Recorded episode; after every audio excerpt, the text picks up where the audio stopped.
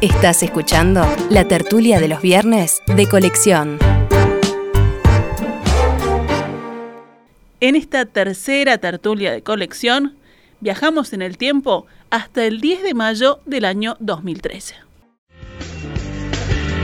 Estamos con Carlos Maggi, Mauricio Rosenkopf, Juan Grompone y Matilde Rodríguez Larreta. Estamos en la previa del Día de la Madre. Hoy abríamos el programa recordándolo por las dudas que alguien no se hubiera enterado, cosa difícil, ¿no? cosa difícil porque mire que la promoción y la publicidad es fuerte en estos días. La tanda. Pero estaba la pregunta de, de, de cómo homenajear, de cómo reconocer a la madre. Y a algunos de ustedes ayer, cuando charlábamos preparando esta tertulia de hoy, les parecía que era una buena idea ir por el lado de la literatura. ¿En qué sentido, En, el- Ruso? en- en todo, en, en todos los aspectos, desde eh, el típico eh, locutor de tablado, que va a dedicar la próxima canción de la murga este, a todas las madres que marginan este tinglado, entonces aplaude todo el mundo, entonces dice, "Ve, esto está lleno de madres. Y la madre en la literatura es, eh, primero, en la literatura uruguaya, salvo en el tango, es muy difícil este, detectar la presencia, no encontré la nada. presencia de la madre.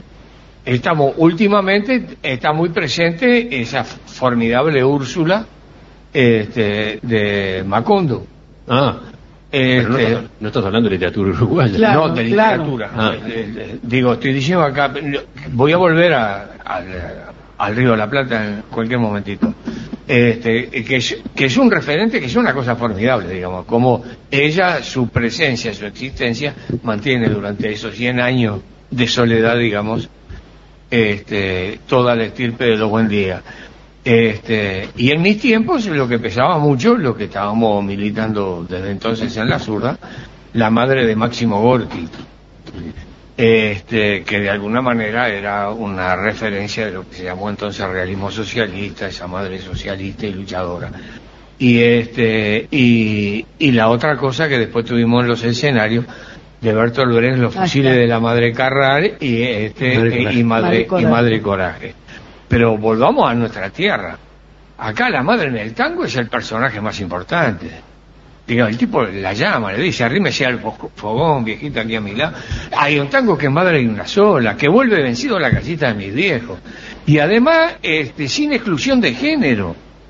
La madre se mantiene en el mismo, pero la solicitante no. Generalmente es el varón. Pero cuando este, te canta aquello, mamá, yo quiero un novio, que sea milonguero. Mirá los pedidos que se Dale, le podía cantá, hacer a una madre. es tu oportunidad. Nada, no traje Cantó, algo cantó. Algo, ¿no? Nada, ¿qué quiere que tener problemas otra vez? ¿Qué problemas tú? Entonces, de- eh, Eh, bueno, digamos, el te- no, el te- la presencia de, este, cuando en el tango la comparan que la novia más fiel que ha tenido y todo eso, te das cuenta de los edipos cómo caminaban ahí.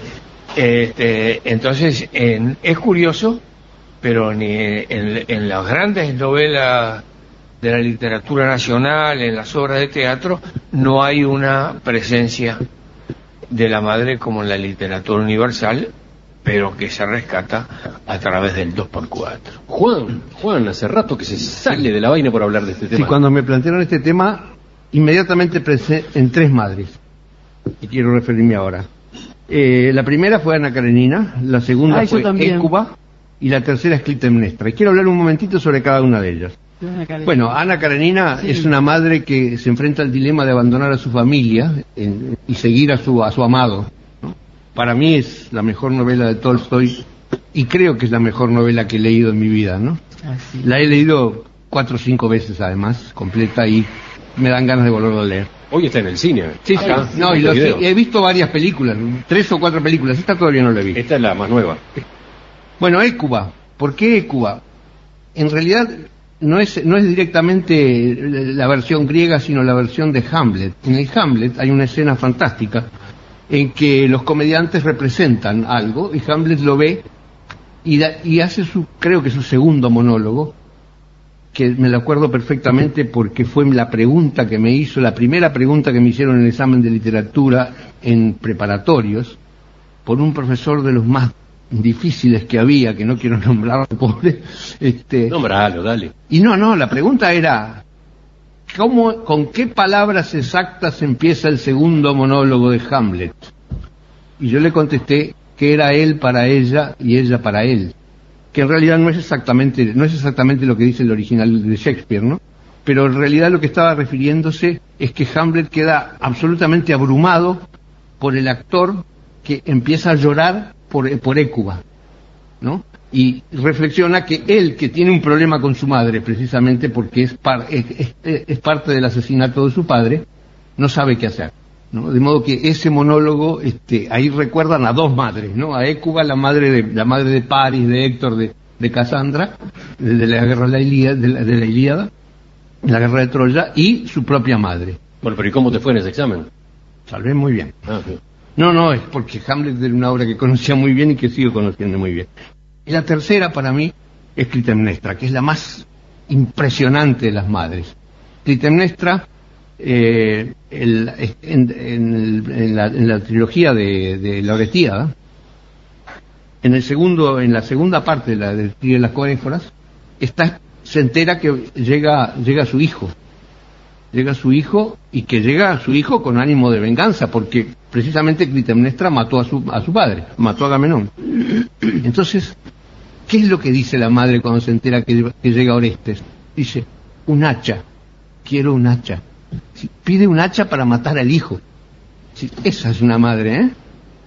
Dios mío. Menos mal que. Matilde, tenés la pelota picando en tu cancha ahora. Bueno. Madre, en esta mesa hay una sola. Acá hay una. Acá hay una y prolífera. ¿Y entonces? Quiero decir que, que hice un esfuerzo para recordar las madres de la literatura, no me salían muy rápidamente, como, como Juan me salió Ana Karenina enseguida.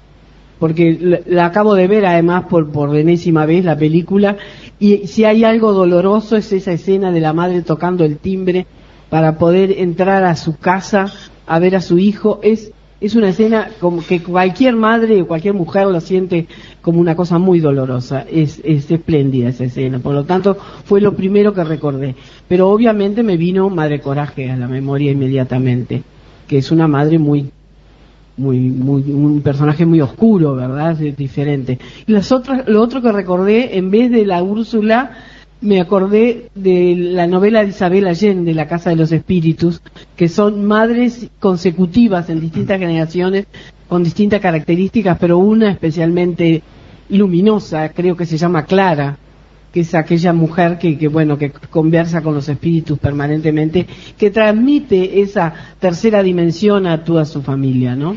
Es, es lo primero que me vino. ¿Y a Carlos? Sí, este, la, la verdad es que la relación madre e hijo, o hijo-madre, es una relación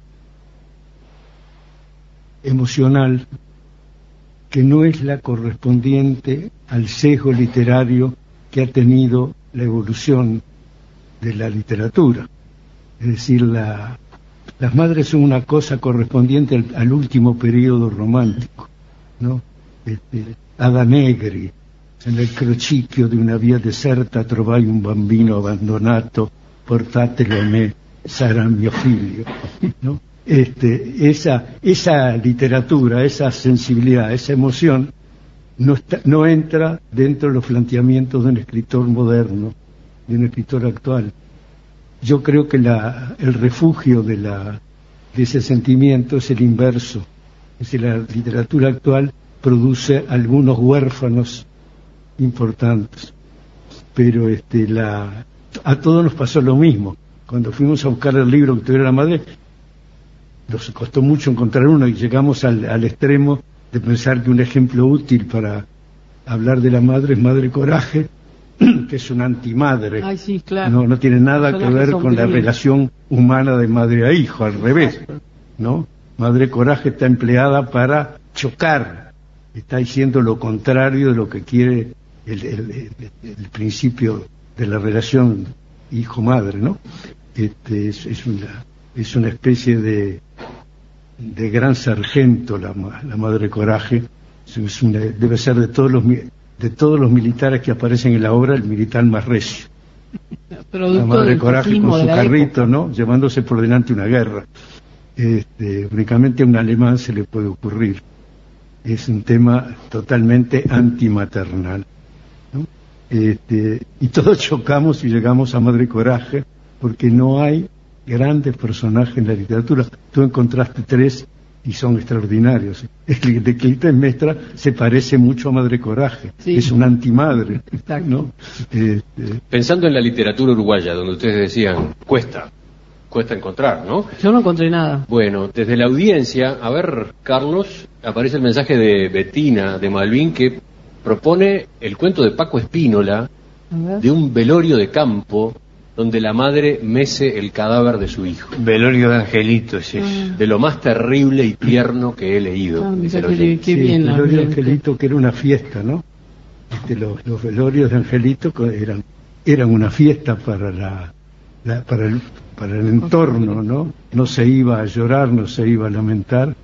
Y, y Paco hace una, con el velorio, con los velorios en, en- en San José, hace cosas inauditas, ¿no? El velorio de- del enano, donde la costumbre de poner en los párpados una moneda para que se mantengan los ojos cerrados, la- los, los parientes retiran los que las monedas y vuelven a pedir, y las retiran y vuelven a pedir.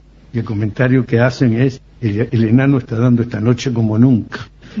Ah, No, qué- qué- claro. qué negrura. es una, es este, en, el- esos velorios terribles de que pinta Paco son formidables, y está el de la madre también, ¿no? Otro oyente anota, nadie habló de la madre de bodas de sangre. Es así, que ¿eh? acabamos de es, leer. es así. Es tremenda. Se nos había pasado y tiene toda la razón. cierto, es una gran madre. sí. Yo iba, iba a mencionarlo, eso de, concuerdo con él.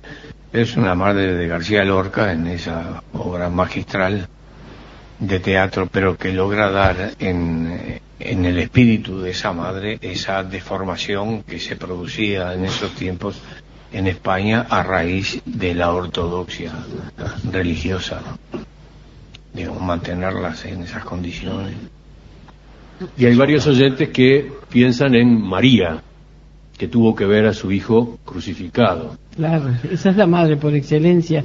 Yo lo hubiera planteado, pero me parece que tiene tal contenido religioso que un poco la aleja de, de- de la simbología. ¿no? La aleja, sí, porque además eh, de los cuatro evangelios que están en el Nuevo Testamento, solo en uno aparece María eh, eh, contemplando la crucifixión Sí, el de Juan, claro. de Jesús. En los otros tres no aparece. Y es el precisamente el de Juan El de Juan. que lo escribe de alguna manera para decir que Jesús desde la cruz le dice a María ese es tu hijo este, He aquí a tu ella- hijo, he aquí y tu madre". tu madre es decir se estaba trabajando la herencia para Bueno, los oyentes eh, entraron a entraron a, a participar con fuerza, sobre todo por el lado del teatro, ¿no? Eh, más de uno de los oyentes, Nancy de Florida, por ejemplo, pregunta por Bernarda Alba. También, también, muy bien. Eh, o mencionan también la madre de Barranca Bajo. Y aquí estamos hablando de teatro uruguayo, Uruguayo, ¿no? Florencio Sánchez. sí, pero Un mejor poco, olvidarla un poco ¿Eh? horrible.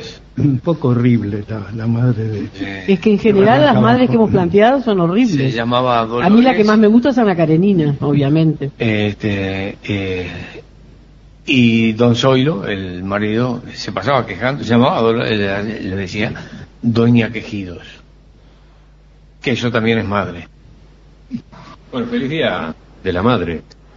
Para Matilde, en primer lugar, ¿no? pero me Sí, estabas claro. mirando a mí me dejaste desconcertado No, quiero hacer un comentario. pa- en, en mi casa el Día de la Madre es un día más que obviamente cumplen y me llaman por teléfono, casi más bien riéndose. Porque, ¿Sí? porque yo siempre dije que el Día de la Madre no existía, que era un día comercial. Exactamente. Por supuesto siempre acepté los dibujitos que me trajeron desde la escuela de los niños pequeños. Bueno, buena Es- cosa fuera que los Más, rechazaran. más que ¿no? aceptarlo, feste- festejé y disfruté, obviamente. Pero no nada más que en esa etapa. Después se prohibió en casa festejar el Día del Niño, el Día de la Madre, el Día del Padre, todo eso borrado, días comerciales. Sí, a mí en mi casa exactamente lo mismo, la misma actitud. Qué medida tan drástica. Ese, yo a mi madre la recuerdo con una palabra. Este, en toda una situación. Este, yo hacía muchos años que no lo veía, había salido, estaban en conventuales con toda la barra.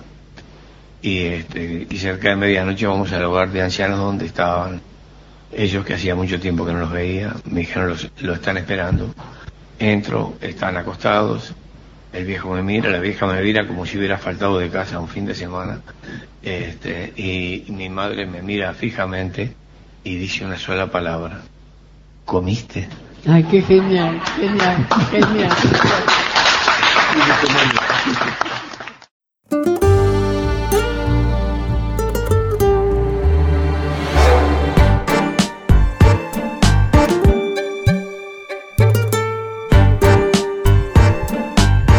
Esta fue una realización de En Perspectiva Producciones.